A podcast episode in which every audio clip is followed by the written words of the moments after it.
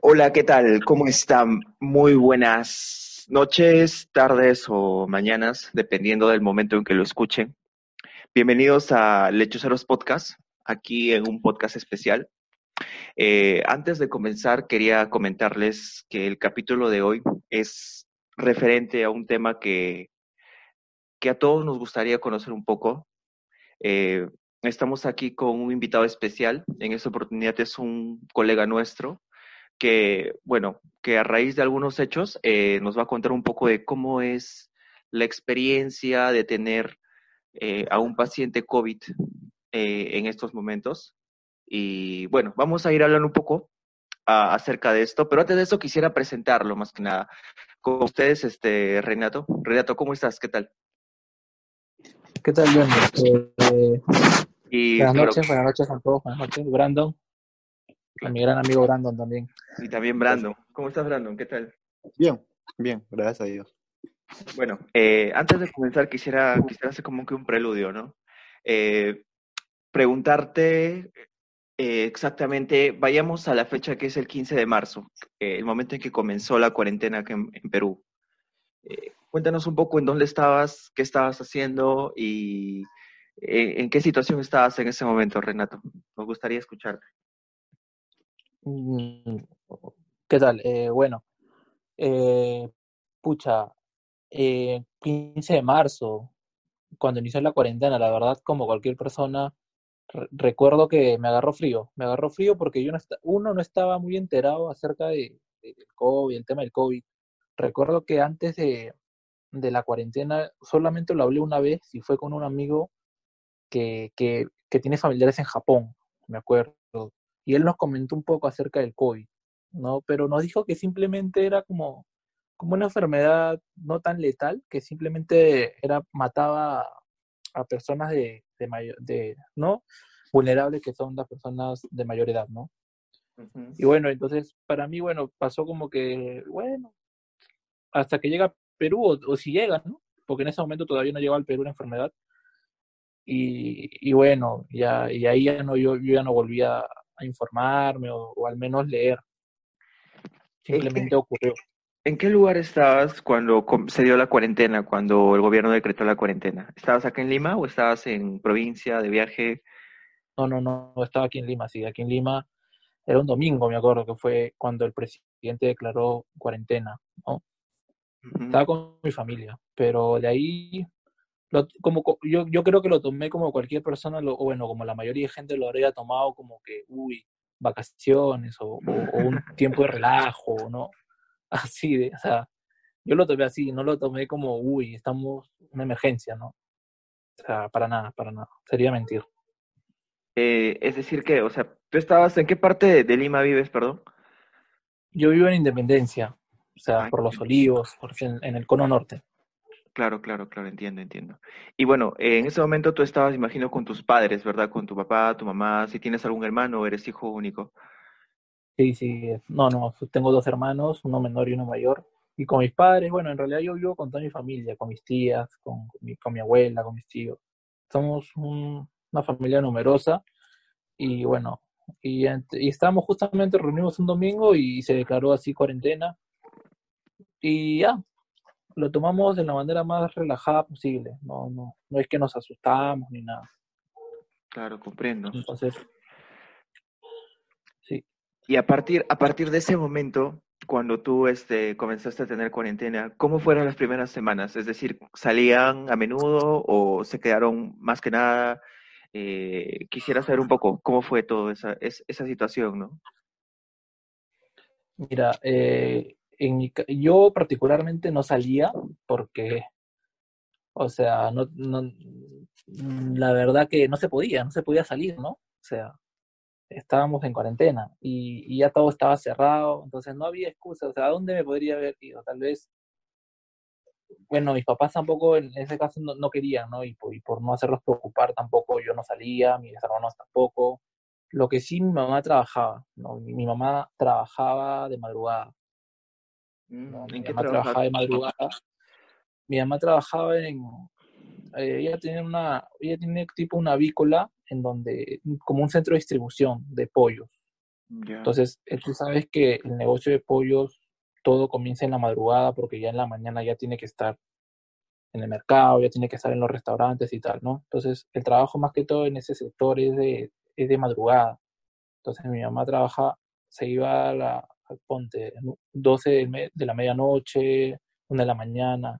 Entonces, de alguna otra manera, nosotros corríamos el riesgo de, de cuando los casos fueron aumentando, el riesgo tan- para, para mi mamá, para mi papá también que salía a llevarla, era mayor también. Entonces, bueno, fue pasando abril, mayo, y, y bueno, y, no, no- estábamos normal, como, como que a veces también con mi familia bro- bromeábamos, nos reíamos, no, uy, sí, este está más fuerte, pero, pero no tomábamos conciencia. O sea, no salíamos mucho, los únicos que tal vez salían eran mi papá y mi mamá, pero o sea, de todas maneras no tomábamos conciencia, pues, ¿no? O sea, no, no éramos conscientes de, de, de- de la situación actual. Y es porque, como, como yo lo digo, mientras tú no lo vivas, no vas a ser consciente, porque simplemente ves, lo, ves te, te- no sé, ves en Facebook o ves en la televisión lo que está pasando, pero, pero no lo sientes igual. Entonces, hasta ese momento yo no tomaba conciencia, mi familia tampoco. Y, y bueno, a veces cuando no, no, no tomas las medidas y, no, no haces caso a lo que dice el gobierno, que te quedes en tu casa y, y que tomes la seguridad del caso, que salgas bien protegido, a veces así pasa, ¿no? Este virus es tan letal que Y cualquier descuido, lo más mínimo posible, claro, ya estás contagiado. me gustaría preguntarte justo eso. Eh, tú mencionaste antes, bueno, atrás, atrás de, de la, bueno, del inicio del podcast, que tu papá se contagió de COVID. Eh, más, o menos, eh, ¿no podrías contar un poquito cómo fue, en qué momento se dieron cuenta y más o menos por qué mes fue eso? Mm, ya, eh, mira, mi, mi papá, mi papá falleció un 31 de mayo, o sea, hace dos meses, do- dos meses aproximadamente. Y él se habrá contagiado mm, dos semanas antes, o sea, del 31 de mayo, la quincena más o menos, o sea, Quincena de mayo. quincena de mayo, Wow. ¿no?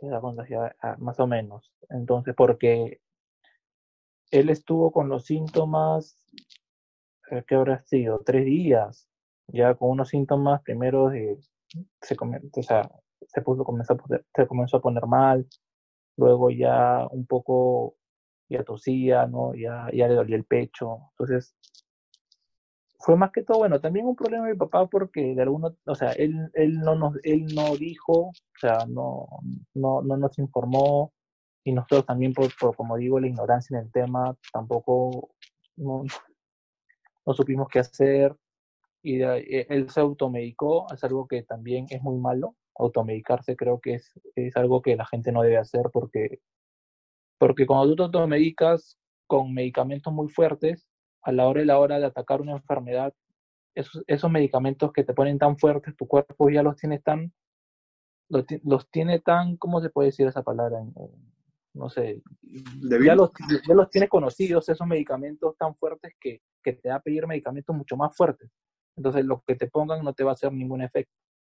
Claro, entiendo. Entonces, mi papá siempre se ha automedicado, se automedicaba con medicamentos muy fuertes, ¿no? Como el tramadol, ¿no? O, o- o medicamentos eh, que tienen mucha dosis. Entonces, ah, para cuando mi papá comenzó a sentir esos, esos dolores, ¿no? En el pecho y esa, un poco esa falta de aire, él se comenzó a automedicar, ¿no? Él tenía un médico de cabecera que siempre lo ha atendido y que siempre nos ha atendido a nosotros, que, que también, que también le recomendó algunas cosas, pero que en realidad no, no, no atacaban netamente a un caso de COVID que hasta ese momento no sabíamos que era eso. Es decir, ustedes presumían que era una gripe, un resfriado fuerte o algo como que Claro. una bronquitis, algo así. Sí, exacto. Bueno, y, y más, que pre- más que nosotros, el que presumiera mi papá, porque yo, por ejemplo, mm, o sea, sí lo había visto un poco mal, pero, pero él nunca me, nunca nos, o sea, a mí no me dijo, hijo, me estoy sintiendo muy mal, o, o estoy, mira, me está faltando el aire. No, noso- yo, no, yo me, me llevo a enterar todavía, porque ya yo, a mí también me agarró una fuerte, un, fuerte remesón del, del COVID, ¿no? Yo me, yo me comencé a sentir mal justo con, con mi papá, ya cuando mi papá se puso, se, se comenzó a empeorar. No, yo, yo recuerdo que fue un domingo en la madrugada, que yo, por ejemplo, sábado a las 10 de la noche estaba bien, como ahora estaba bien, y en la madrugada, y en esta madrugada me pongo fatal. ¿No? Me, me, me vino unos dolores de cabeza inmensos, o sea, pero no son unos dolores de cabeza comunes, sino son dolores de cabeza que como que si te hubieran pegado, no sé, un la 20 ladrillas de la cabeza y, y, y, sientes el dolor, ¿no? Entonces, así yo sentí el cuerpo y en la mañana fue cuando yo me levanto el lunes, el, el domingo en la mañana y le digo a mi papá que, que ya no aguanto, que me está doliendo la cabeza, necesito ir al doctor, ¿no? Porque me asustaba, pues, es, muy fuerte. O sea, para, e, para ese momento tu papá también se sentía mal, pero tú llegaste a decirle que también te estabas sintiendo mal. Claro, ajá. Y ahí cuando yo me acerco, ¿no? Es donde ya mi papá, ya yo, yo, yo lo noto más, mucho, mucho peor. Ya lo noto como que él también está mal, ¿no? O sea, ahí lo noto que ya, ya como que hace esfuerzo el respirar y todo eso. Entonces, ahí es, es donde en la tarde, ¿no? Ya pasando ya en la tarde, vamos al doctor los dos, al médico de cabecera, y bueno, y, nos dicen, y bueno, a mí me dicen de que, de que yo no tengo nada, que simplemente es un dolor de garganta y listo, nada más, ¿no? Pero luego a mi papá sí, a mi mamá me dice, por ejemplo, me dice que, que sí, que el doctor le había dicho que al parecer sí es COVID. ¿No? Mm, comprendo. Y, y, bueno, y lo tomé, no lo tomé asustado porque dije, bueno, es el COVID, ¿no? No, no, no es tan letal. Pero ya, por ejemplo, ya eh, ese mismo día ya mi papá ya como que llegamos a la casa luego, volvimos de médico. ¿Aló? Renato, parece que, se fue la, la, conversación. Renato, ¿estás ahí? Se, cortó un poco, pero. Sí, sí. A ver, un ratito. Ya listo. Ok, eh, bueno, sigo porque creo que se fue la señal un poco. Eh, bueno, como les comentaba, eh, cuando ya luego de haber al doctor de cabecera habíamos ido a mi casa, recuerdo, y habíamos contactado con una con una chica que tenía información acerca de los medicamentos que eran para el COVID. Nosotros, la verdad, ni idea. O sea, nadie en mi casa informaba acerca de qué medicinas se están tomando, estaban tomando hasta ese entonces. Entonces, nos recomendaron algunas medicinas que, es como, que son corticoides, que, como la dexametasona, y que, bueno, son medicinas que, que son que prácticamente te abren los, los pulmones. Yo hasta ese entonces no sabía nada, ahora creo que ya, ya tengo conocimiento de, de, estos, de estos medicamentos. Pero, por ejemplo, a mi papá se lo, se lo, se lo pusieron recién, ¿no? Cuando ya, ya prácticamente estaba bien complicado. Se lo pusieron y, y bueno, tenía, mi papá tenía que aguantar hasta el día siguiente porque al día siguiente recién se le iba a ir a sacar, ¿no? Las placas y todas esas cosas. Una pregunta, ¿ustedes llevaron a su papá a una posta o lo tuvieron en su casa para cuando le detectaron COVID? ¿Cómo fue? Al día, siguiente, al, día siguiente, al día siguiente cuando, cuando lo llevaron a sacar unas placas, ya mi papá ya no, ya no aguantó más y fue, fue justamente ese día que, el, un día lunes me acuerdo, que mi papá comenzó a usar oxígeno. Ya. Nosotros eh, lo que lo primero que lo primero que queríamos hacer era trasladarlo a una clínica porque obviamente no sabíamos que se podíamos, pues lo podíamos tratar desde la casa y tampoco estábamos muy enterados acerca de, del colapso que había en las clínicas y en los hospitales, ¿no?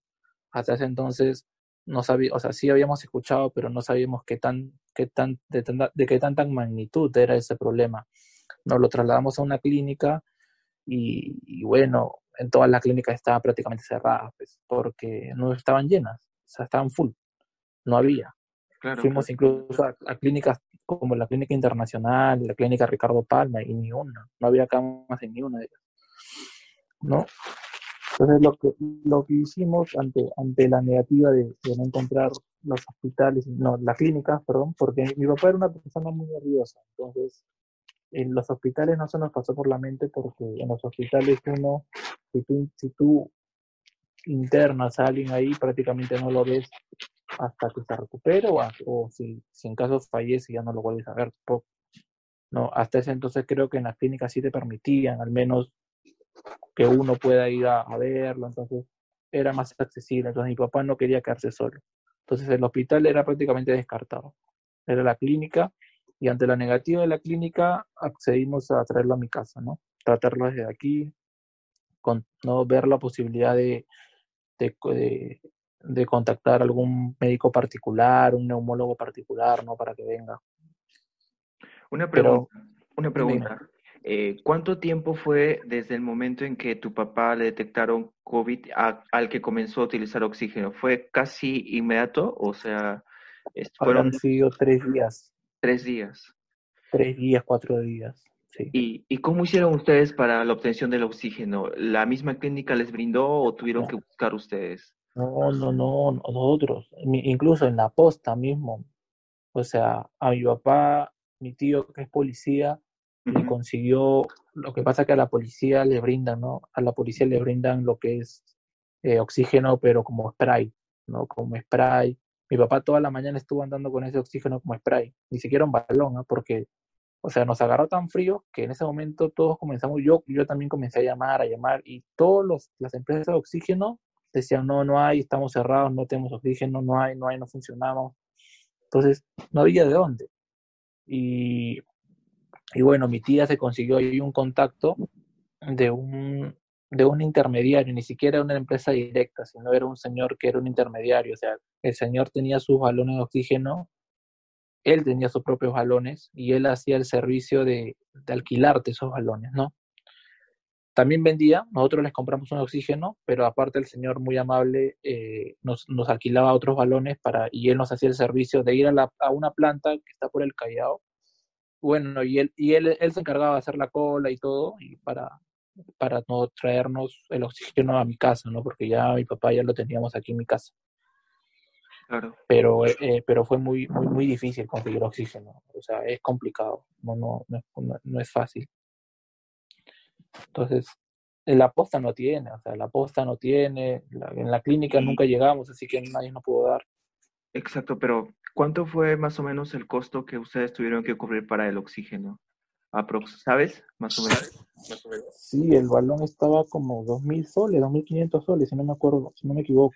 Pero eso solo el, solo el balón, luego ya tienes que ir recargando.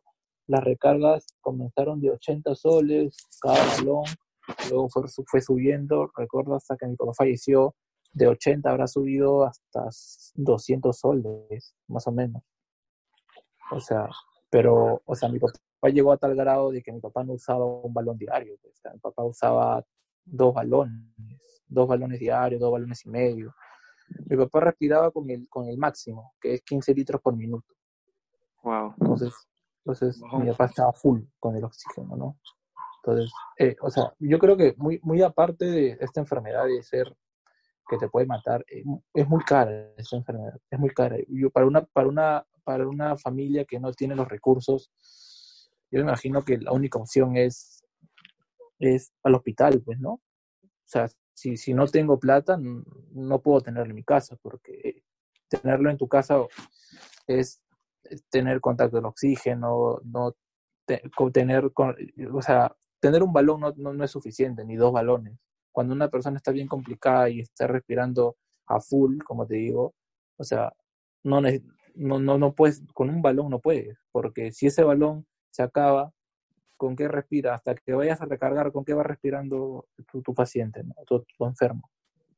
O sea, necesitas varios balones para que vayas cubriendo, ¿no? Se gasta, ya le doy el otro balón, el otro lo tengo que ir a recargar y así. Entonces así estábamos con mi papá, ¿no? Nosotros, gracias a Dios, teníamos a este señor, como te digo, este intermediario que nos hacía ese favor y bueno, y él, y él nos conseguía, ¿no? por ejemplo, como él no trabajaba los domingos, el sábado nos traía como seis balones, siete balones ya que nos dura hasta el lunes, por ejemplo. Entonces, nosotros ya teníamos ya almacenado ya, cuando, y cuando se le tenía que cambiar, se le tenía que cambiar, ¿no? Y, y así. Ese, eso es con el tema del oxígeno. Pregunta, pregunta. Exacto, antes de que continúes, En el tránsito del oxígeno, ¿estaban ustedes suministrando algún tipo de, medicamento a, tu padre vía, no sé, no sé, este, vía intravenosa, algún tipo de medicamento estaba tomando para tratar de... Sí. ¿Sí? Sí, sí, sí. Eh, a mi papá lo, lo vieron, lo, lo, vinieron a ver varios, varios. Primero vino un neumólogo que le recomendó algunos medicamentos que es como que bueno, son muy fuertes, que no, te, te los menciono, no, no, sí, ¿no? No hay ningún problema? dale, dale, dale. Eh, bueno, él la, recuerdo que le recomendó la dexametasona, que es un corticoide que, como te digo, te da los pulmones, pero la dexa es muy, o sea, sí es buena, pero a mi papá le, le recomendaron luego ya cuando, cuando iba pasando el tiempo una, una medicina que se llama metilprenisolona, que es como decir 20 de estas exas, de estos corticoides. Si no me equivoco, tampoco es que sea un capo, pero algo así me mencionaron. O sea, es, es una combinación de varias exas en una sola que se le llama metil, metilprenisolona. Es un corticoide mucho más fuerte todavía, ¿no? Entonces, le recomendaron este corticoide, le recomendaron también hidroxicloroquina, le recomendaron, y bueno, la ivermectina, que, que, lo tenía que tomar sí o sí, ¿no?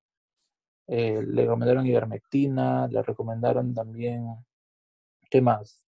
Eh, mm, no ahorita no, no te preocupes. Ya, ya como, como, ya pasó el tiempo, ya no recuerdo mucho las medicinas, pero, pero, pero, más o menos recomendaron esa medicina, esos corticoides un poco fuertes. Claro, claro. Y bueno, lastimosamente, este, pasó un tiempo, me imagino que tu papá empeoró. ¿Cómo fue a partir de ese momento? Sí, sí. Sí, eh, no, mira, mi papá con, con, el oxígeno aquí en casa, con las medicinas que se les ponía, porque, como te digo, vinieron varios doctores, incluso teníamos el contacto por mi primo que, que su pareja, su pareja, sus hermanos son doctores, y que y había un, incluso su hermano es doctor especialista en COVID, que estaba viendo casos en, los hospitales.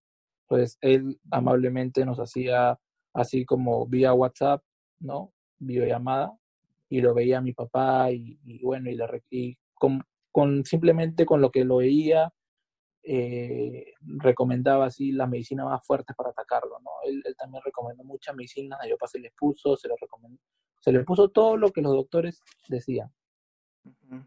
Y mi papá estuvo bien, incluso ya se paraba, eh, ya, ah, porque al inicio no, o sea, al inicio cuando recién lo habíamos traído aquí, ni siquiera se movía, no, no podía mucho ni hablar, ya pasaron los días y, comenzaba a moverse, ya comenzaba a hablar, ¿no? Yo, bueno, yo hablaba con él por WhatsApp, porque nosotros estábamos aislados, nosotros sea, mi casa es de cuatro pisos y mi papá estaba en el tercero, y en el tercero prácticamente nadie entraba. O sea, solo mi tío que lo estaba viendo y, y, mi, y, y unas dos tías más que también lo veían y mi mamá.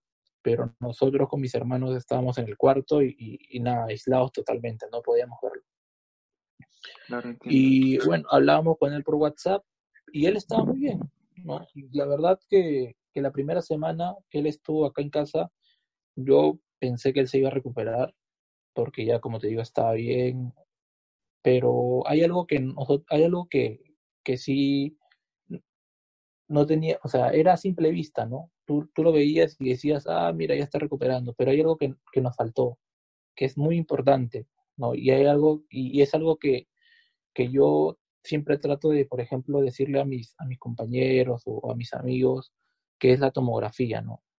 O sea, nosotros no teníamos eso, porque mi papá nunca se pudo llegar a hacer esto porque ya, él ya no podía estar sin oxígeno. Entonces tú sabes que la tomografía tienes que pasar por una máquina grande, tienes que, tienes que prácticamente quitarte el polo porque tienes que pasar así. Entonces mi papá ya no estaba para dar esos trotes. Cualquier, cualquier movimiento en falso, él podía él podía afectarle a su respiración y podía, podía complicarle. Entonces, nosotros no teníamos eso, no sabíamos cómo estaban sus pulmones, no sabíamos en qué grado de, de afecto estaba. Entonces, simplemente los doctores lo veían y decían, ah, bueno, su semblante se ve bien, está mejorando, pero, pero bueno, un doctor tampoco se adivina, pues, ¿no? Un doctor necesita las pruebas y recién de ahí va, va viendo, ¿no? Cómo va recuperando. Entonces, eh, ya a partir de la segunda semana, mi papá ya se va, se va complicando un poco más, ¿no? Ya, lo que pasa es que hay algo que te va midiendo, que es la saturación, ¿no?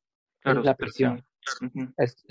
hay algo que, por ejemplo, cuando tú lo vas a querer tener en tu casa, tienes que comprar esas herramientas, como es esa, esas, esas maquinitas como es el saturómetro, como es eh, que, no cuesta nada barato, no como 700 soles.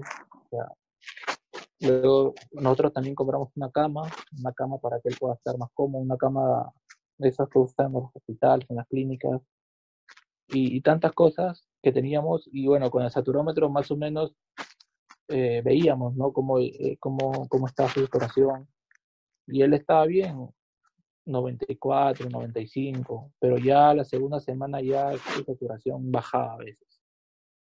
Bajaba a 89, 80. Entonces, eso te indica que algo no está bien, pues, o sea, te indica que algo está, algo está pasando. Y, y se iba complicando eh, mi papá, ¿no? Entonces, eh, nosotros ya hubo un momento, ya, como digo, la segunda semana donde ya su saturación bajó incluso hasta 30, me acuerdo. Y fue ahí donde ya lo decidimos llevar a la clínica. Porque, porque ya no, pues, o sea, tú no puedes tener a, tu paciente hasta que hasta donde puedas, pero ya si ya su saturación baja mucho y ves que ya se está complicando la cosa, ya no puedes tenerlo en tu casa, pues, porque, o sea, por, más ganas que tengamos de ayudarlo, los profesionales de la salud ellos son los que saben más, pues, ¿no? Entonces necesita sí o sí estar trasladado. Y bueno, y nuevamente entró el problema de, de, si trasladarlo a un hospital o no. Mi papá era muy nervioso. Mi papá lo que le bajaba mucho la saturación era que él se impresionaba, ¿no? Y se impresionaba por cosas buenas, porque a veces le decíamos que, que uy, le mandaba saludos a tal persona, a tal amigo de hace tiempo, ¿no? Y él se, y se emocionaba tanto que eso también le jugaba en contra, ¿no? tal vez se acordaba de alguna cosa, se impresionaba, también le jugaba en contra. Entonces, es decir, que cualquier tipo de estímulo fuerte también le jugaba en contra por el problema de respiración que tenía. Exacto, no, exacto, exacto. Entonces, mi papá, como te digo, ya estando en casa bajó mucho, entonces lo decidimos trasladar a la clínica. Y bueno, lo trasladamos a la clínica. Acá hay una clínica cerca de mi casa y ahí estuvo, ¿no? Ahí estuvo lo, lo, lo, lograron estabilizar, todo bien, y ya y al día siguiente ya yo fui en la mañana y me dijeron que le iban a trasladar a, un hospital. Un ratito. parece que... Un ratito. Eh, mira, está súper chévere la conversación, me encanta. Vamos a hacer una segunda parte porque después de, bueno, me imagino que ya falta poco para completar este relato. Quiero hacerte unas consultas, más que nada también algunas cosas que cualquier persona, de hecho, le va a gustar escuchar para que también tenga conocimiento y que si es que está pasando por un tema parecido o querramos que no pueda pasar por un tema parecido, sepa más o menos qué cosas evitar, ¿no? Una forma de, de, de pasar un conocimiento. La verdad, está Está muy interesante la conversación y vamos a dejarlo para una segunda parte. Me das un segundo para reanudar en el siguiente bloque. ¿Te parece? Dale, ya, perfecto, perfecto, perfecto. Entonces, eh, vamos a continuar con la segunda parte de esta historia dentro de unos instantes. ¿Qué tal? Bueno, eh, vamos a continuar con la segunda parte de la historia de Renato aquí en Lechuceros Podcast. Eh, recapitulando un poco, eh, Renato eh, nos contaba que, bueno, su papá había empeorado ya en casa y que lastimosamente fue derivado a una, a una clínica y de la clínica decidieron ya derivarlo a un hospital. Y bueno, nos gustaría que continuara con la historia. Renato, por favor. Listo. bueno, ya cuando estábamos en la clínica, a mi papá ya le iban a trasladar a un hospital. ¿Por qué? Porque en la clínica no había cama UCI. No había cama UCI. O sea, mi papá ya estaba en un estado. A mi papá, cuando lo trasladamos al hospital, a la clínica, perdón, en la madrugada, ahí ya le habían sacado todos los exámenes que a mi papá no le habían sacado, como es la tomografía, como es el hemograma. Entonces, en la tomografía nos sale que mi papá tenía afectado el pulmón a un 95%. Entonces quiere decir que solo con el 5% respiraba. Prácticamente en nada, pues, o sea, prácticamente sus pulmones ya no estaban funcionando. Entonces, eh, para ese porcentaje y para ese nivel de, afectación ya necesita ser entubado, como se dice, ¿no? Y, y, cuando, y lo único, y, y, para ser entubado tiene que estar en UCI, o sea, en cuidados intensivos. Y en la clínica que a mi papá le habíamos llevado no había, no había, no había camas, estaba full. Entonces, por un conocido, por un tío que es doctor, que había hablado por clínica, con un hospital, es que de hecho esto se maneja así, ¿me entiendes? No tanto es el dinero, porque el dinero tal vez para mi familia no era tanto el problema, sino yo creo que más que el dinero es el poder, ¿no? Tienes que tener poder, tienes que tener contactos. Y, y nosotros no lo teníamos, pero sí teníamos un, como que alguna opción por ahí con un tío que nos daba tal vez la facilidad de, poder ir a un hospital e intentar hacerlo a mi papá entrar. Al menos para que lo hospitalicen. No, no, y ahí luego cuando ya está dentro del hospital, tal vez por ahí buscar una cama de cuidados intensivos. Pero cuando a mi papá se lo quieren llevar, como, te, como, como lo dije antes, mi papá con cualquier cosita que, que se sorprendía o que, o que algo le, le llamaba la atención, él se complicaba más.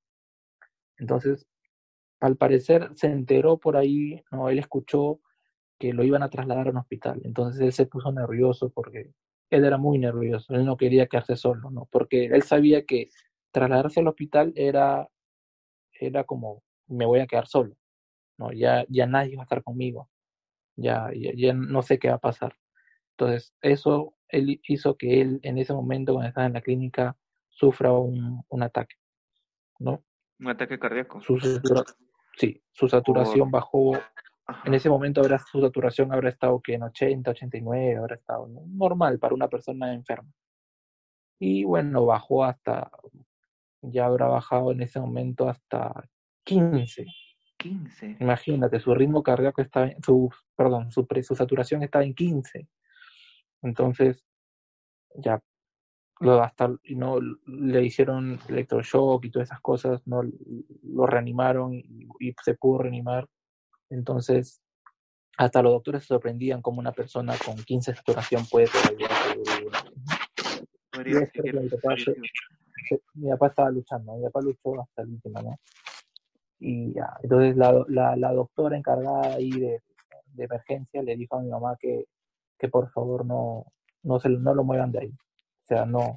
La ambulancia ya estaba afuera, ya esperando para trasladarlo, pero le dijeron no porque, porque era muy riesgoso, ¿no? En ese estado no puedes trasladar a alguien en una ambulancia, o sea, cualquier cosa, cualquier movimiento en falso puede hacer morir al paciente. Entonces, decidimos eh, que dejarlo ahí, ¿no? Y que, y que bueno, esperar. Era, solo era esperar nomás, no era esperar de que, de que una cama se, se quede libre para, para poder a mi papá subirlo, ¿no? A cuidados intensivos.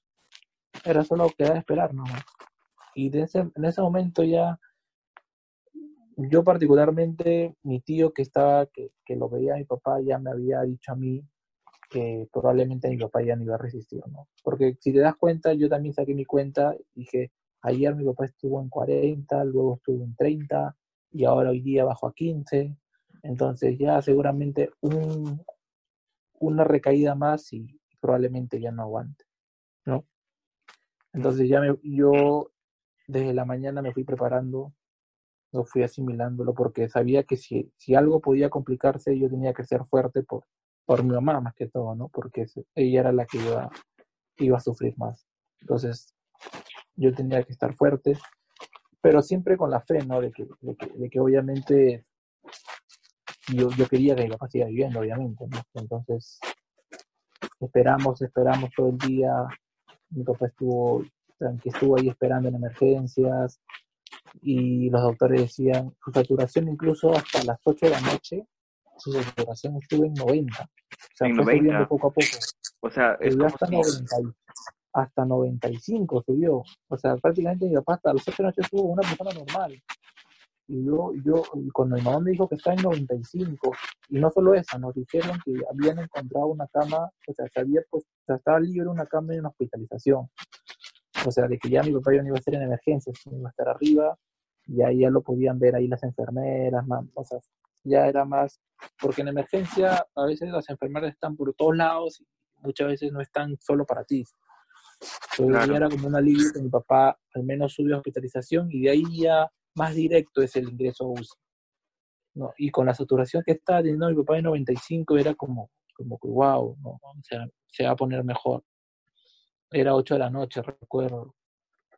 Y, y, no, y nosotros hicimos el pago todo, o sea, el pago para, el, para la hospitalización, hicimos todo el papeleo y nos dijeron dos horas para poder ¿no? ellos limpiar el cuarto, para desinfectar y todo ese tema. Nos dijeron dos horas, pasaron dos horas y nos yo, me, yo me ponía un poco nervioso porque ya, ya habían pasado dos horas y no había, o sea, no nos decían nada cerca del cuarto, mi papá seguía en emergencia. Y, y, bueno, y luego ya un poco su saturación de 95 comenzó a bajar, 80, así. Pero bueno, era lo normal supuestamente, según los doctores, porque él está enfermo. Hay que tener paciencia, decían. Y, y mi papá, me acuerdo que estaba justamente de, afuera de la calle, estaba ahí nomás, en la puertita de emergencia. Entonces yo de afuera ya podía ver más o menos el movimiento y sabía que mi papá estaba ahí. Pero eso sí yo no entraba porque mi papá no quería, que, no quería verme, porque no quería, no quería, él no quería. O sea, seguramente porque si nos veía, no, veía, se ponía triste, se le bajaba peor. Entonces, no, yo no lo veí, no lo vi para nada.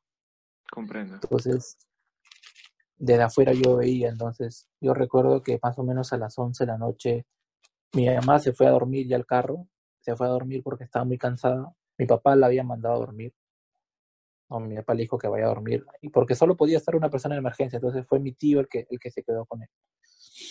Y, y, yo, bueno, yo afuera, todos estaban durmiendo en el carro y yo, bueno, yo no podía dormir, así que yo siempre estaba dando vueltas por ahí por la calle hasta que vi uno, presentí algo. Yo ya a, las once y media más o menos presentí algo, que algo estaba pasando. Entonces me acerqué un poco a la, a la puertita y desde afuera veía que había bastante movimiento, ¿no? bastante movimiento en, la parte de emergencia. Entonces dije, algo está pasando. Y de pronto sale mi tío así de frío, no decirme que mi papá había fallecido. Y, y, y, me agarró frío, pues, ¿no? Pero me dijo que tenía que ser fuerte porque mi mamá y, fui fuerte, la verdad. No, no tengo palabras porque, porque no, no pensé nunca vivir esa situación, pero de todas maneras uno tiene que ser fuerte y yo lo fui, ¿no? Claro. Ya en ese momento le, pedí a mi papá que, que, me dé esas fuerzas para, para ser fuerte porque, porque todavía tenía que decírselo a mi mamá, mi mamá estaba durmiendo, entonces con mucha más razón, yo, yo tenía que en ese momento estar fuerte y, y, se lo dije, se lo dije a mi mamá, se puso muy mal. Hay algo, hay, algo que yo no quería y era, y era verlo a mi papá, pero cuando mi mamá se puso muy mal y entró a emergencias corriendo, yo entré a detenerla y ahí me crucé con mi papá ya en la bolsa, ¿no? en la bolsa donde se le pone para, para pasar la morgue. Y, pucha, y, y, me, dio, me dio ganas, no sé, de, de llorar, de, de arrodillarme, decirle que se despierte. Pero me aguanté, me tragué todas esas cosas y, y, fui fuerte hasta el final. No, ya, segura, ya luego yo lloré solo en mi cuarto, pero en ese momento. Y, y es así, ¿no? O sea, seguramente ese 95 que mi papá tuvo a las 8 de la noche, seguramente fue su último respiro, fue como que su último, ¿no? El último gran suspiro de vida. Que, que, pudo dar, y ahí ya todo fue de caída, ¿no? Sí. Y, y, no se pudo. O sea, no, no se pudo y nunca, o sea, nunca, nunca subió a, hospitalización, nunca, nunca encontramos UCI y, y, así, y así pasó, ¿no? O sea, en dos semanas. A veces, sí, en dos semanas. No, a veces, o sea, luego, luego ya cuando, cuando pasa un poco, te vas enterando de tantas cosas y, te vas dando cuenta de que, de que pudiste tal vez haberlo evitado, no tan solamente por, por, por no estar informado a veces, como que te pasa factura muchas cosas, ¿no? Y, y eso realmente es lo que nos pasó, porque si nosotros hubiéramos actuado tiempo, tal vez no pasaba, Pero bueno, creo que o sea, recriminarse lo que pasó antes o lo que hubiera pasado, creo que es peor, ¿no? Te hace más daño a ti. Exacto. O sea, uno, tiene que vivir con paz siempre. Y, creo que el, el, hubiera no existe, ¿no? El hubiera es el hubiera y listo. Claro. Eh, Brandon, ¿ibas a decir algo? No, no, no. Eh, continúa, Renato. Quería, quería consultarte algo, Renato, y tienes mucha razón. Eh, tu papá exactamente, bueno, falleció a las dos semanas y me imagino que habrá sido extremadamente doloroso. E incluso ahorita escuchándote, como que, wow, o sea, sí, sí, a mí también me, me choca escuchar algo así. Quería preguntarte, después de que tu papá falleció, eh, se lo llevaron a la morgue, ¿pudiste tú este, enterrarlo? ¿Cómo fue el proceso posterior a la muerte de tu papá? Sí, sí puedes, sí puedes enterrarlo. Tengo entendido que en los hospitales el tema es un poco más riguroso, ahí sí el sí no te deja, que, o no, la verdad no sé, porque como te digo, mi papá no, no ha estado en el hospital, pero creo que sí el tema es ahí como como que ahí sí a veces ni te dan el cuerpo, simplemente ya pasa tiempo y, tienes que ir a recogerlo. O sea, en el hospital les llega. No como en la clínica, sí es más, bueno, por algo pagas tu plato también, ¿no? En la clínica es más como el protocolo distinto. Eso sí, tienen que reportarlo a, con el MINSA, pero, pero ellos sí te entregan el cuerpo, ¿no? Y obviamente no, no puedes, o sea, ya, mi papá con mi mamá trabajaban en Campo Fe, ellos han trabajado en Campo Fe muchos años. Claro. Entonces, mi mamá tenía el contacto y, bueno, nos entregaron el cuerpo, todo para con el protocolo obviamente correspondiente. Se puede enterrar incluso. En Campo Fe se puede enterrar, pero solo pueden ir cinco personas, nada más. O sea, no, no pueden ir más. Mm, y, ah. Pero por mi, mi papá, por ser trabajador, le, nos dieron la, bueno, por ser ex trabajador, porque ya no trabajaba, le dieron la, la cortesía de, de que no seamos cinco, sino seamos diez. Entonces pudimos ir 10 personas a enterrarlo. Bueno, sí, sí se pudo. O sea, no es que, no es que obligatoriamente el cuerpo se tiene que incinerar, no, no, no es así. O sea, sí puedes enterrar, depende, como te digo, en el hospital tal vez es distinto el protocolo.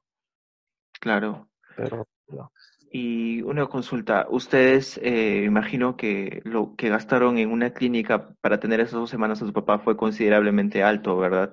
Claro que ningún tipo de costo va a poder reparar esa pérdida, pero me imagino que aún así tu papá habiendo fallecido tuvieron que hacer cierto pago a la clínica por el tiempo que estuvo en ese lugar, ¿o me equivoco? Ah, mm, no, no, es claro, es que, bueno, mi, papá en, la clínica solo estuvo un día, pues, no que lo llamo. La dos semanas ah, ya, ya, ya, comprendo, sí, perdón.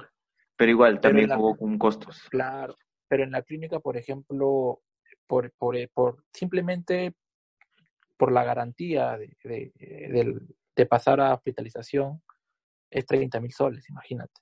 Y es una clínica, no es, no es la clínica internacional. Yo tengo entendido que la clínica Ricardo Palma está como 60 o 70 mil soles de garantía.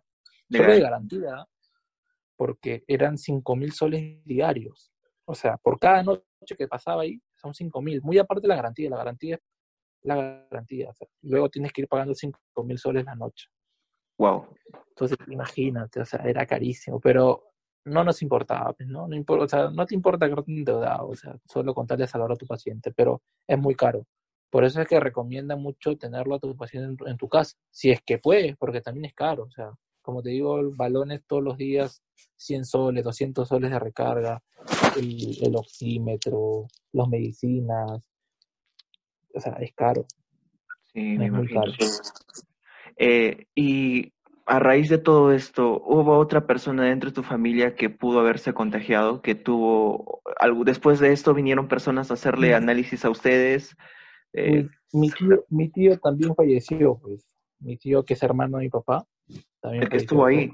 ¿El que estuvo ahí? No, no, no, otro, otro, otro, otro, otro, otro tío, que es hermano también, pero él es raro ya, porque por ejemplo, cuando mi papá se lo llevaron de aquí de mi casa que cumplió sus dos semanas, mi tío todavía estaba con vida y estaba con nosotros, pero ya mi tío venía mal ya, ya venía mal, ya venía tosiendo, o sea, no podía ni hablar, tosía. Nosotros, nosotros le dijimos, sus hijos también le dijeron, anda de chequear, pero, pero nunca hizo caso terco, no, que ya me siento mejor. Hasta que se enteró, porque ya cuando, el mismo día que mi papá estuvo en la clínica, mi tío comienza a necesitar un poco de oxígeno, no tanto, un poco nomás. Pero a raíz de que, de que le decimos que ha fallecido mi papá, él empeora. Entonces, en esa madrugada que él se entera, dice, lleguen al hospital porque ya no resiste. Lo llevaron al hospital, a él sí lo llevaron al hospital, porque como, como su hijo es el que tenía el contacto directo con, con, el, con el especialista en COVID que lo trataba mi papá en, y, y, veía los hospitales. Entonces, lo, lo llevaron al hospital, pudieron haber, lo, lo hicieron entrar, pero solo a hospitalización, no a, no a UCI. Pero él también, nosotros pensamos que sí se podía haber recuperado porque él ya estaba dentro del hospital, ¿no? Y, tengo entendido que los hospitales son más, están más preparados que las clínicas para atender casos COVID. Entonces, incluso a mi tío se le dio medicinas que están probando, que son del laboratorio Rocha, que están como 5 mil soles, prácticamente 5 mil, 5 mil 500 soles. Entonces se consiguió el dinero para, para ponerle esas, esa, esas ampollas, se les puso, pero no reaccionó tampoco. Y también sabrá, él, mi tío habrá estado una semana, una semana y media en el hospital hasta que tampoco resistió y, falleció lamentablemente, ¿no? También, wow. sí, entonces creo que más fue él su, su descuido, pero también fue el bajoneón, el, el bajón que tuvo por, por lo de mi papá, ¿no? Eso, eso también le jugó en contra. Wow. Luego en mi casa, en mi casa la mayoría, o sea, es que es, es, obvio, o sea, si alguien en una casa está contagiado, en teoría, todos deberían estar contagiados, ¿no? Sí, o sea, es así. Y en mi casa, y tal cual, en mi casa, bueno, solo algunos que no hemos tenido, solo algunos que no han sido contagiados hasta ahora, pero la mayoría estuvo contagiado. Y, Claro. y bueno, mi tío, mi tío, por ejemplo, mi tío, el que estuvo con mi papá hasta el último, él, el doctor que lo veía a mi papá muy- era muy buena gente y, y él lo hizo quedar a mi tío, me acuerdo cuando lo hizo quedar porque le dijo, no, yo te veo mal a ti, tienes que quedarte, no, tienes que sacar, sacarte una placa ahorita mismo y te vemos. Y bueno, sí, se sacó todo y tal, tal cual. También tenía tenía. el pulmón dañado, tenía el pulmón dañado a un 30, 35%. O sea, no es tan grave, pero ya estaba, ya poco a poco ir. Pues a ese, a ese tema, por ejemplo, quiero llegar, ¿no? El tema ya de, de más que todo, ¿qué es lo que debes hacer, ¿no? Y, y qué es lo que las personas deben hacer, ¿no? Y es algo que yo recomiendo y he recomendado ya a varios amigos y que, y que me han agradecido porque de alguna u otra manera han podido detectar a tiempo y, y han podido atacar el virus y, y van bien, van bien. Hasta ahora no he recibido, bueno, hasta ahora no he recibido ninguna ninguna información de que algún familiar de mis amigos ha muerto y bueno, y de alguna otra manera es bueno, ¿no? Alguien, si, si alguien sabe, tiene que. A mí me hubiese gustado que alguien me hubiese informado tal vez, ¿no? De, de, del tema del COVID y eso, pero bueno, no, no, no, no pasa siempre. Exactamente. eh, eh, bueno, la verdad es que yo también me siento bastante como que contrariado por todo lo que me has contado. Es, he leído un poco, más que nada algunas entrevistas a nivel de revistas que tú no puedes leer, pero escucharlo de una persona tan cercana, porque en sí, Renato, yo te conozco desde la universidad, eh, hemos estado varias veces como que reunidos ahí conversando, y uno, uno no piensa, ¿no? A veces uno dice, sí, sí está muriendo gente, te escuchas ahí las cifras, pero no, no piensas que tal vez realmente está muriendo gente muy cercana y, y es complicado, ¿no? Y quería preguntarte por eso, después de la muerte de tu padre, de tu tío, ¿qué medidas están tomando ustedes como familia para, no sé, porque sabe que tal vez alguno de ustedes todavía tiene, o, o ya, bueno, ha superado, o tal vez no quisiera enfrentar otra pérdida, ¿no? ¿Qué es lo que hacen ahora ustedes como familia?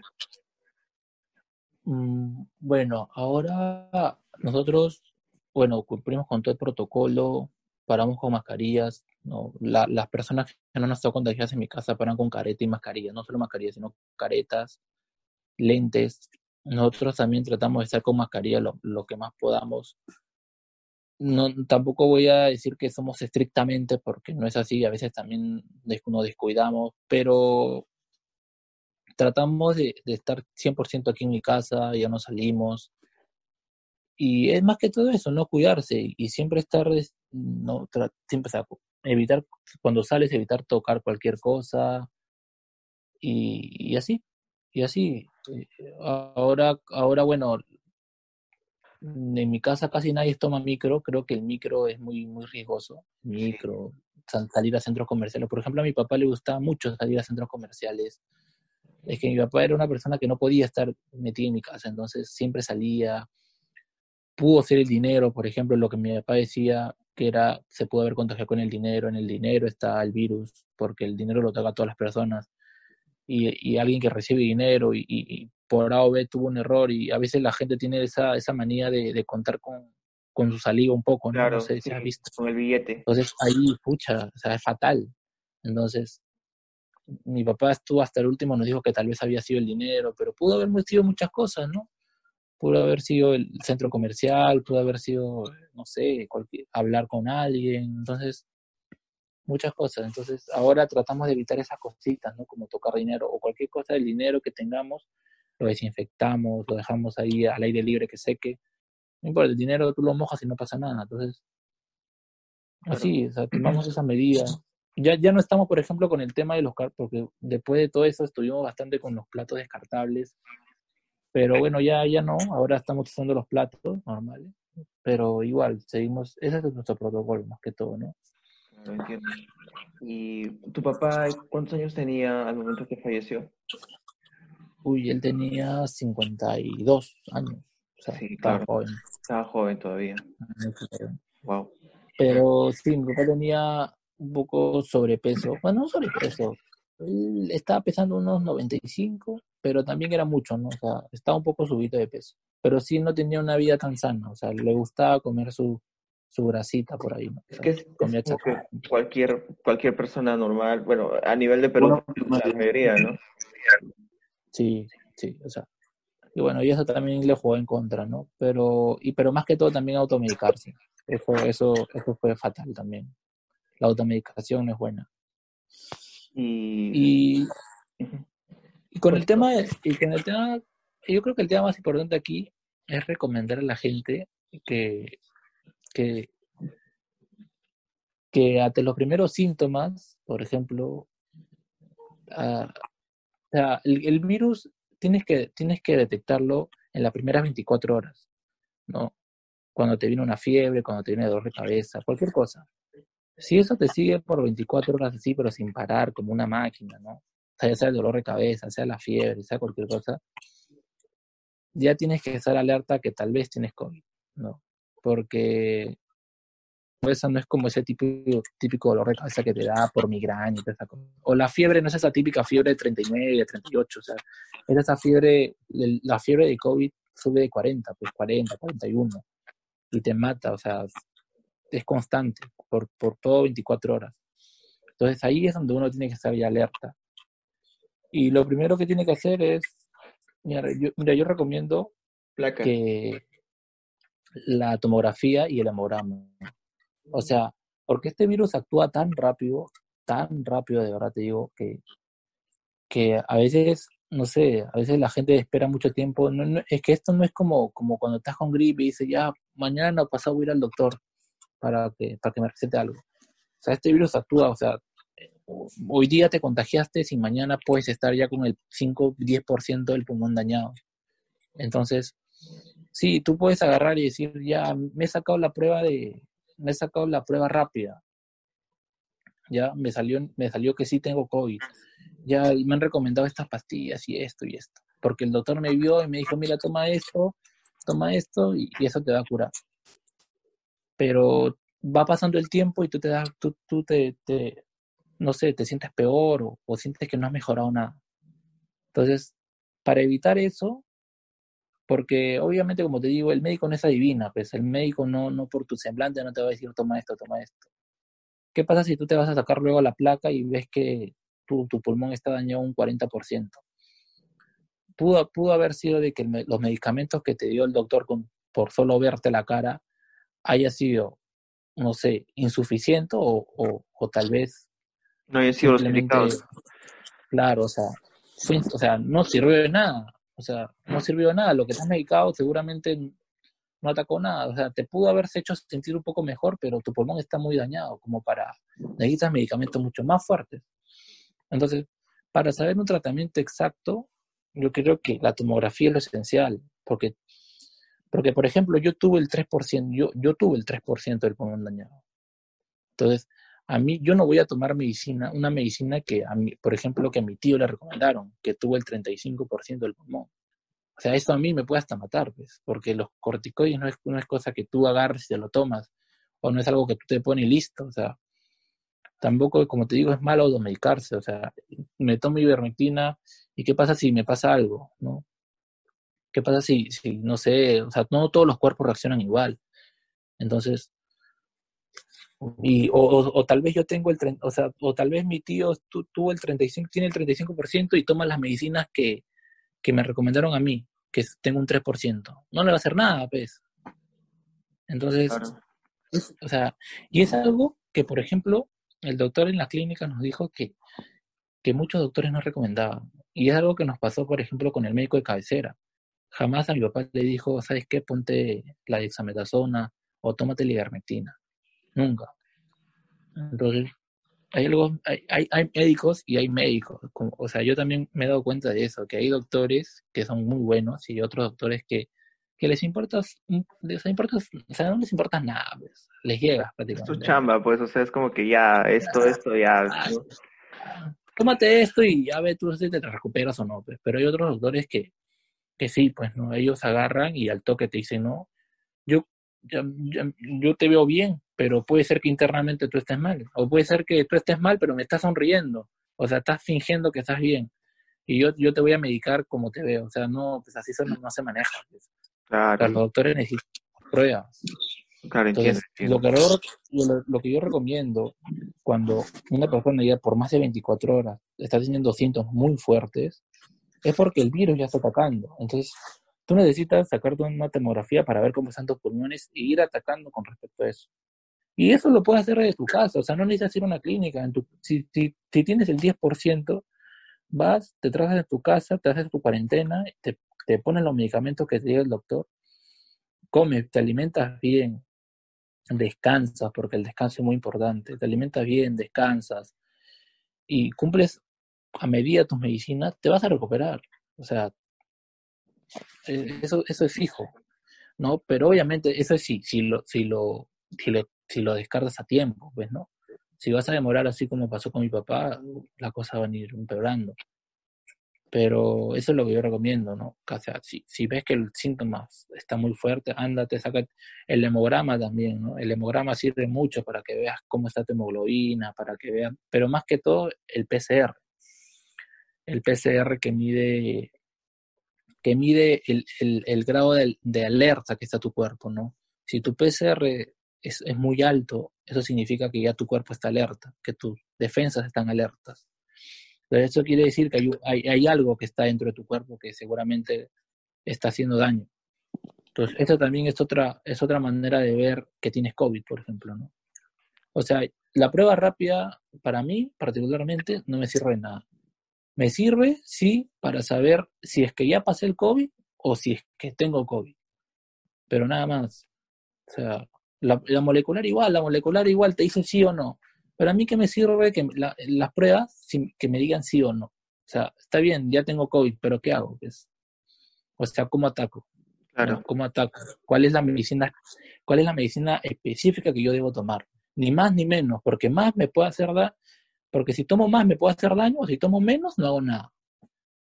Entonces tengo que tomar la medicina específica que me diga el doctor, toma para tu daño, para, para el porcentaje de daño que tienes. Sí, no, y lo, bueno, lo recomendable también es que, como tú dijiste, y creo que tengo que rescatar, es detectarlo a tiempo, ¿no? Eh, escuché hace unos días un comentario de una persona que decía que era importante siempre tener tu termómetro, bueno, para que puedas identificar si tienes fiebre y también tu oxímetro, que mide el sí. grado de oxígeno en la sangre, que esas dos cosas son súper importantes tenerlas y que no cuestan mucho. Eh, creo que agregando lo que tú dijiste, creo que eso sería lo más importante, ¿no? Después... Para una, para una persona, para una persona normal, o sea, también te das cuenta por el oxímetro, porque si, si bajas de 95, 94, 93, es que algo está mal. Pues. O sea... Aún una persona se sana, bien. Aún así se sienta bien. una sí, aún se sienta bien. Una persona sana tiene de 95 para arriba.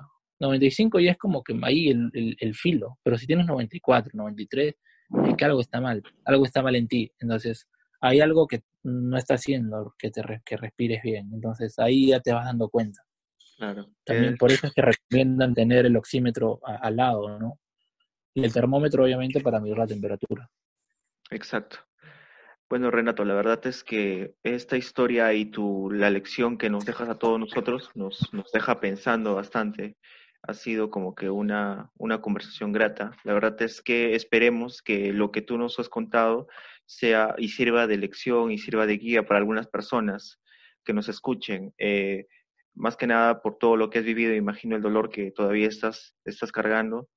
De todas maneras, Sí. eh, tú sabes que como amigos nos conocemos buen tiempo y sabemos que eres un- una persona muy fuerte y agradecemos más que nada, yo te agradezco creo que a nombre de todos los chicos de acá de- del equipo de Lechuceros, eh, que estés hoy día y que nos estés contando un poco, la verdad es que es de suma, es como que nos dieran un regalo, ¿no? Porque a veces uno no sabe y te lo dije hace un momento, uno piensa que nunca le va a llegar y saber que alguien tan cercano a ti ya ha pasado por ese por esa experiencia como que te deja te deja que pensar, ¿no? Sí, y, y incluso los doctores dicen que todos se van a llegar a contagiar. Y bueno, yo no sé hasta, hasta qué punto será cierto eso, ¿no? Solo dicen que hay que estar preparados. Y yo creo que la mejor forma de prepararse es desde ahora las personas que están sanas, que coman bien, alimentense bien y bastante vitamina C, pues. O sea, la vitamina C combate bastante el virus. Y pues, si es posible, ponte la avena. Claro. De verdad, de verdad, fuera de bromas. Póntela, si es posible, ponte vitamina C a la avena y, y, y ya, y si es que en algún momento te contagia, que tu cuerpo esté listo, pues, ¿no? Para combatir. Claro. Sí, sí, bueno. Eh, Brandon, eh, ¿alguna Sí, final antes de eh, poder primero- terminar con el podcast? Primero agradecer a Renato por la historia que nos acaba de contar. La verdad, como le comentaba Johnny en off, es, es una historia en realidad que nos podría pasar a cualquiera y nos invita a reflexionar. Toda la historia que Renato cuenta, probablemente yo hubiera hecho lo mismo. En realidad, tengo un padre que, el clásico padre que no cuenta sus problemas o no cuenta a veces la- las cosas internas que pueda tener, por- con tal de que la, estabilidad emocional de la familia esté bien y correcta. Y a veces pecamos, como dice Renato, ¿no? De, no saber la magnitud que es esta enfermedad. A veces no sabemos cuánto es y pensemos que es inalcanzable o que los medios de comunicación a veces exageran. Y muy fuera de toda la broma que hemos tenido quizá durante estas semanas con todo lo que hemos hablado con los chuferos, nos invitas bastante a reflexionar, Renato, con tu historia y de dar un punto ahí y en realidad entender esto, ¿no? Lo, lo importante que es la prevención, lo importante que es las medidas, el seguimiento, lo importante que, que, que es a- a- atender a tiempo, ¿no? Y como dices ahora, eh, saber las medidas necesarias y saber todo, lo, todo el tratamiento, todo es el proceso que la gente piensa que es totalmente fácil, que eso, como dices, es una fiebre pequeña, pero la verdad es que nos invita bastante, en realidad, a mi persona e incluso a mi familia, eh, para tomar mayor conciencia en esto. Sí. Gracias, Renato, por la historia y eh, te invitamos para que puedas quizá seguir en, en, en otros episodios, ¿no? Me ha, me ha parecido bastante que puedas compartir con esto. Sí, claro, Renato. La verdad es que eh, vamos a hacer más episodios referentes a este tema y nos gustaría contar contigo más adelante, porque de hecho hay muchos puntos que tenemos que tocar con respecto al COVID, ya que lo hemos leído en todas partes, es algo que todavía no se ha superado, que recién estamos a la mitad, creo, la mitad, ojalá que sea así. Eh, esperemos Sí. que, la, que la vacuna salga pronto, esperemos que esto termine pronto, pero de todas maneras es algo que va a dejar una huella que imborrable en nuestra historia, no tanto mundial, sociedad. hay, hay algo que, por ejemplo, yo siempre comento en Facebook y, y digo, porque, bueno, este es un tema muy aparte, pero, por ejemplo, eh, veo que muchas veces eh, decimos que el gobierno está haciendo bien las cosas y, y que, y que la prensa nos miente y tantas cosas, pero a mí particularmente yo creo que, que Izquierda es un cero a la izquierda. O sea, que el gobierno que está, Y yo digo siempre, párense en el hospital un día o párense en una clínica un día y vean realmente su realidad. A ver si su presidente llega a salvarlos en ese momento. Pues. Y mucha gente dice, sí, pero el presidente no es su culpa, ¿no? Porque hay mucha gente detrás de él, el ministro de salud, están los, están los congresistas. Sí, pues, pero es como una empresa, pues. O sea, si el gerente no funciona bien, no funciona nadie. O sea, si el si, así, así los jefes sean, sean muy buenos, si el gerente general es un inepto, o sea, no, no va a funcionar, pues. O sea, si, si como es lo mismo, si, si el cabeza, que es el presidente, no funciona, o sea, todo se va, todo va mal. Entonces, no es posible. tuve la experiencia del, del, hospital de ATE que, que mi tío fue a buscar para poder llevarlo a mi papá y, y los mismos vigilantes le dijeron que este hospital es pura pantalla, que no hay ni camas, no está preparado, que por favor vayan, se están perdiendo su tiempo aquí. Y ese mismo hospital de ATE fue el que el presidente, con tanto, con tanto prensa y con tanta show, inauguró supuestamente para pacientes COVID exclusivamente y, y nada. Entonces yo digo, o sea, esta situación se está escapando de la mano y hace tiempo ya se le escapó de las manos al Estado. Claro, la verdad es que yo también apoyo en parte tu punto de vista. Creo que el, problema aquí es un problema profundo de corrupción, de mala gestión en todas las escalas, creo, tanto de la parte más alta que es a nivel presidencial como que también la parte de articulación. Eh, yo creo que el país es un es un todavía como que no está muy preparado para, para, dirigir ese tipo de cosas y nuestra cultura a nivel de educación tampoco aporta mucho, ¿no? Y bueno, eh, para cerrar este tema, quería igual de nuevo agradecerte y darte como que gracias por esta historia. Vamos a hacer que todo lo posible para que la mayor cantidad de personas lo escuchen, para que tomen conciencia. Y nada, Renato, muchas gracias. Espero que también te haya gustado estar aquí y esperemos verte en una próxima oportunidad. Cuídate mucho. Igual. Gracias, amigo. Ya, hasta luego, chicos. Cuídense. Hasta otra oportunidad. No se olviden de, de seguir a nuestra página.